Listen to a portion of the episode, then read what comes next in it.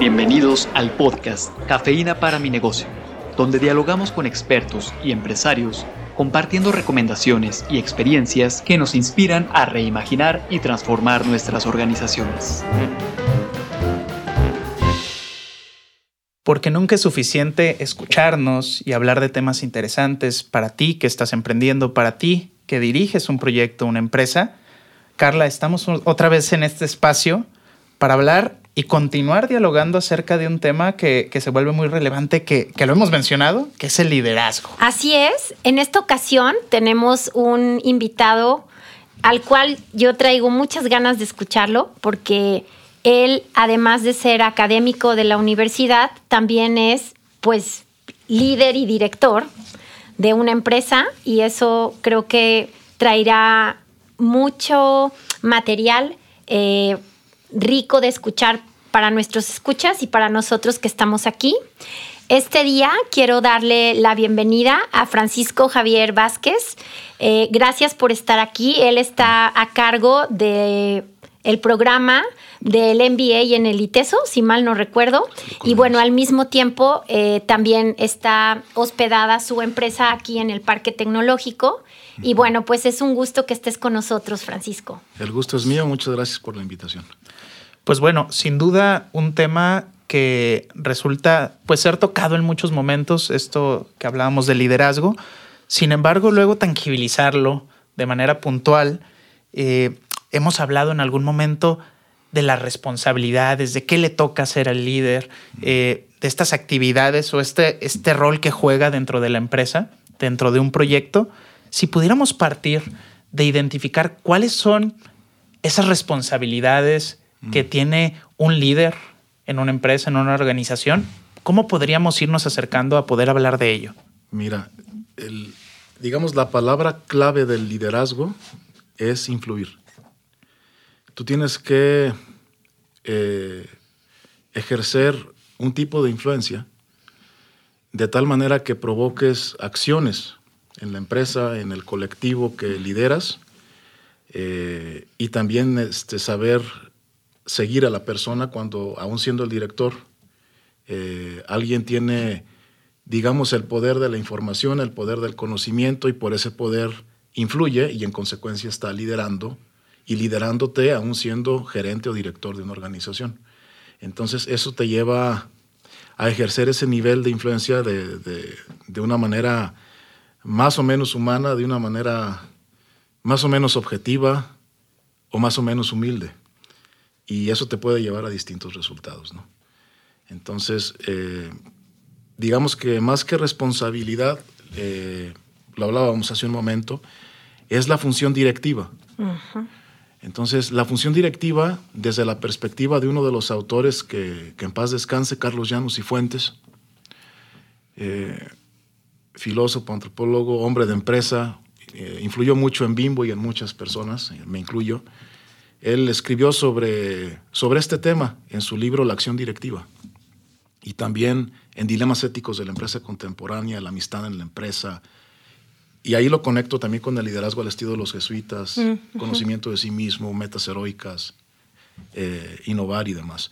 La función directiva, y es lo que implica para el liderazgo en, en una empresa, que no es una función propia del director, aclarado el punto, es hacer diagnósticos, confiables, tomar decisiones y mandar. Para cada una de esas tres etapas requieres desarrollar ciertas conductas. Entonces, por ejemplo, para hacer un buen diagnóstico, tú tienes factores externos, por ejemplo, el factor del COVID. Es un factor externo, entonces dices, ¿cómo me adapto a este, a este contexto? Tú puedes ser objetiva en el análisis de los factores externos y decir, el COVID existe, causa muertes, eh, el negocio va a tener que cerrar por salud y seguridad de las personas que colaboran en, la empresa o en el ITESO, o puedes negar esa realidad. ¿Eso qué significa? Que tú estás jugando con niveles de objetividad en el análisis de las circunstancias externas. Entonces, para un buen diagnóstico, tú necesitas desarrollar la virtud de la objetividad. Eso es por un lado. Pero al interior, existe la virtud de la humildad. Entonces, para poder hacer un buen diagnóstico, y, decir si soy capaz de o si somos capaces de llevar esto a buen puerto, porque las finanzas son adecuadas, porque ya vi el flujo, ya vi la operación, ya vi la parte de comercio exterior, ya vi el estado de los clientes y tenemos las capacidades tecnológicas para hacer esto, la capacidad técnica para llevar a cabo esto otro. Eso se requiere humildad para poder analizar bien tus capacidades, ¿no? Como organización y como persona. Entonces combinas objetividad y humildad para hacer un buen diagnóstico. ¿Eso cómo se conecta con el liderazgo al estilo de los jesuitas? Pues propiamente en el conocimiento de sí mismo, ¿no? Obviamente Carlos Llano integra la parte de la objetividad al modelo, ¿no? De tal manera que si deciden continuar con la empresa aún en contextos volátiles, inciertos, ambiguos y complejos, eh, al, menos tengas todos estos elementos en la mesa y colectivamente poderlos analizar.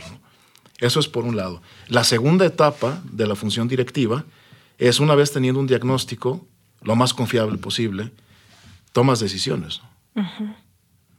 Entonces tú tomas decisiones sobre tu propuesta de valor, tomas decisiones sobre tu modelo de negocio, quiénes son tus clientes, quiénes van a ser tus colaboradores, por qué canal, cuáles van a ser los segmentos, cómo vas a enamorar a tus clientes, con quién te vas a aliar, porque te sabes insuficiente para lograr ciertas metas.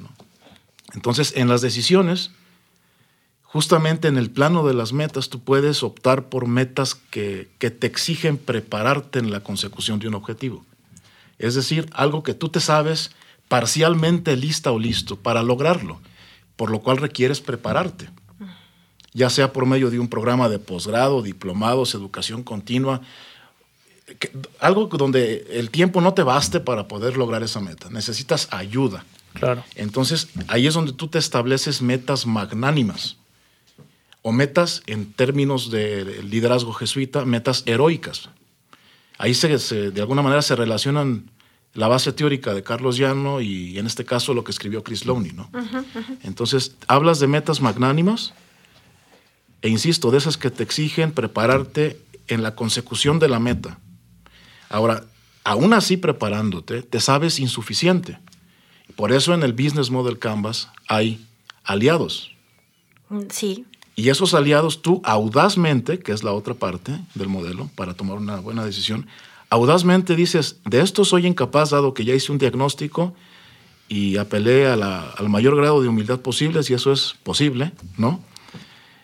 Y dices, audazmente necesito aliarme con ITESO, por ejemplo, como empresa, para poder tener relación universidad-empresa, acceso a conocimiento que por mí mismo no puedo crear, nos pasa en la empresa que está en el parque tecnológico de manera constante, pero necesito PAPS o proyecto de aplicación profesional, necesito personas de posgrado que hagan una intervención en la empresa, como Alejandro Vigna, mm. nos apoyó en su momento con el modelo que hizo en su, en su posgrado, Productos y Procesos, este, para poder desarrollar un modelo más atinado para la empresa ¿no? y dotarla de capacidad de permanencia.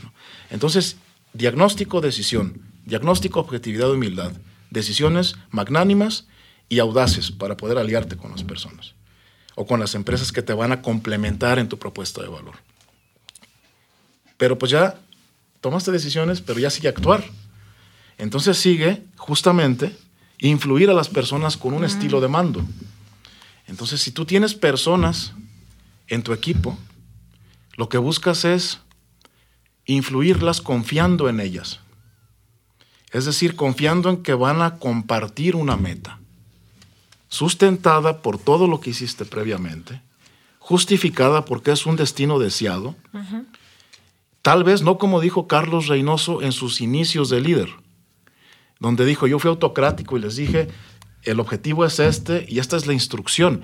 Se vale, todos pasamos por ahí durante el día muchas veces. Claro. Porque no es un tema de que, ah, ya sabes que ya eres líder humilde o transformacional y ya acuéstate a dormir, ya pasaste lo autocrático y lo narcisista. No, es que esos gajos son parte de nuestra esencia. Claro. Claro. Ahora, un líder, desde mi punto de vista, debe de tener esa habilidad de, de transitar entre esos estilos, de tal manera que, como me dijo alguna vez la madre Betty del Veracruz, hay que entender el contexto y la necesidad de las personas para saber cómo influirlas. Y con conciencia. pues, y sobre todo con toque humano. O sea, no se trata de confiar por confiar. Se trata de confiar en que te vas a poder desarrollar dada la meta, de que vas a poder dar el resultado dado el objetivo que tenemos, de que vas a poder recibir como líder directivo retroalimentación y también tener mm, la valentía de darla. Porque esos son los diálogos que luego se, en donde se exigen espacios psicológicamente seguros para poner las cosas que huelen mal como un pescado, ¿no?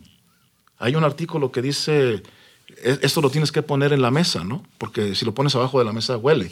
Y ya me cansé de que huela feo, ¿sabes? Claro. Entonces lo tengo que poner en la mesa para que a todos les huela feo, de tal manera que todos le puedan abonar a un buen diagnóstico y una buena toma de decisiones en pro de continuar con trabajo, de servir a los clientes, de, de ese tipo de cosas, ¿no? Entonces tú confías en las personas y posteriormente cierras que cuando las cosas se ponen mal, tengas constancia en el propósito. Entonces, habiendo confiado, dices, oye, pues sabes qué, llegó el COVID. Sabes qué, eh, llegó, como tenemos un caso escrito de cuando Nortel se declaró en bancarrota, se declaró en bancarrota y te debe el 70% de las facturas y es un proceso largo, legal en Nueva York. ¿Qué vas a hacer? Pues se puso feo y como el ENIREGI, les he dicho en clase, el 10% de las empresas sobrevive al décimo año de operaciones, pues hay veces que pues ya tocaba, ¿no? ya era parte de la estadística. Digamos que me voy al promedio, pero luego te fijas y luego regresas y dices, oye, pero lo magnánimo es esto, ¿verdad? Y si no tienes suficientes alianzas para salir del COVID y para salir de un hortel o, de lo que tú quieras nombrar, entonces te hace falta hacer un diagnóstico de nuevo para audazmente encontrar a esos nuevos aliados que te van a dar eh, los pilares para salir adelante. Oye, Francisco, y identifico en esto que nos compartes rápidamente de el diagnóstico, la toma de decisiones y la ejecución que este modelo del cual nos hablas es un modelo que se repite todo el tiempo y de manera muy constante, porque prácticamente la, la, función del líder está haciendo todo el tiempo en las horas de trabajo o en el desempeño de una empresa y estos tres momentos prácticamente se convierten en un ciclo que está vivo y que está llevándose a cabo frente a muchas decisiones. Sí, y sobre todo es ahí donde entra, por ejemplo, hace rato escuchaba, decía, pequeños empresarios, es muy distinto un pequeño empresario a una empresa pequeña. Claro, muy distinto. Yo creo que no hay em, eh, empresarios pequeños, lo que hay son empresas, digamos, con menos nivel de facturación, menos cantidad de empleados o colaboradores, les decimos nosotros. Pero eh, el hacer empresa, eh, además de ser un acto de fe, porque tienes que tener esperanza y fe en que las cosas van a fluir, pero no puedes ser, no puedes ser ingenua ni ingenuo. O sea, necesitas basar tu plan, es rascar el lápiz, estar dispuesto a equivocarte, estar abierto a aprender y, y sobre eso poder continuar influyendo a los demás. Ahora, eso es liderazgo que implica que las personas y los directivos y los gerentes y los ingenieros y los ejecutivas y los todo, todos hacen liderazgo. Es una diada entre te influyo me influyes. No es un tema exclusivo de quien está. Es, creo que esa, esa, forma de verlo es una forma más occidental, más anglosajona, donde dicen uh, position of leadership. Dices, bueno, pues es una posición de liderazgo, sí, pero no es exclusiva el, liderazgo no es exclusivo de esa posición. Claro. Aún siendo el presidente de la República. Que tiene poder para tomar ciertas decisiones e influirte sí o sí, con impuestos, con menos o más, es normal. Pero eso no significa que sea un líder. Que tiene el poder de un holocausto español o alemán. digo, estoy terminando de leer la historia de los judíos y se ve que han tenido una historia de 3.000 años donde andan del tingo al tango y, sufriendo como comunidad, ¿cómo le haces para que puedan tener la consideración, el espacio, todo, y puedan seguirse desarrollando? Lo mismo pasa en los equipos de trabajo y lo mismo pasa todos los días. Sin duda, nos lleva a dos cosas aquí que yo veo importantes. Una, a cuestionarnos nuestro rol desde este, a lo mejor, entendido liderazgo o malentendido liderazgo. Y desde ese, desde ese rol, identificar cuál es mi función directiva dentro del rol que estoy jugando. y, y, veía como algunos puntos que seguramente tú, Carla, también identificabas, desde el cómo volverte vulnerable, ¿no? Desde cómo usar esa vulnerabilidad, desde cómo eh, ser coherente con esos objetivos que, que, estás planteando como organización. Y congruente. Ser congruente, efectivamente. Y que eso te permita tomar decisiones adecuadas para llevar a la empresa a donde quieres llevarla, ¿no? Tener esa integridad, o sea, vulnerabilidad, coherencia, congruencia, integridad y especialmente lo que decíamos al final, ¿no? Constancia en el propósito, ¿verdad? Y creo que esto nos da pie para un siguiente episodio. Los invitamos a escucharnos y gracias a Francisco por haber estado con nosotros el día de hoy. Gracias a ustedes por la invitación. Hasta luego. Hasta luego. La cafeína comienza a hacer efecto. Compártanos sus impresiones en la sección de podcast de nuestro sitio web universidadempresa.iteso.mx.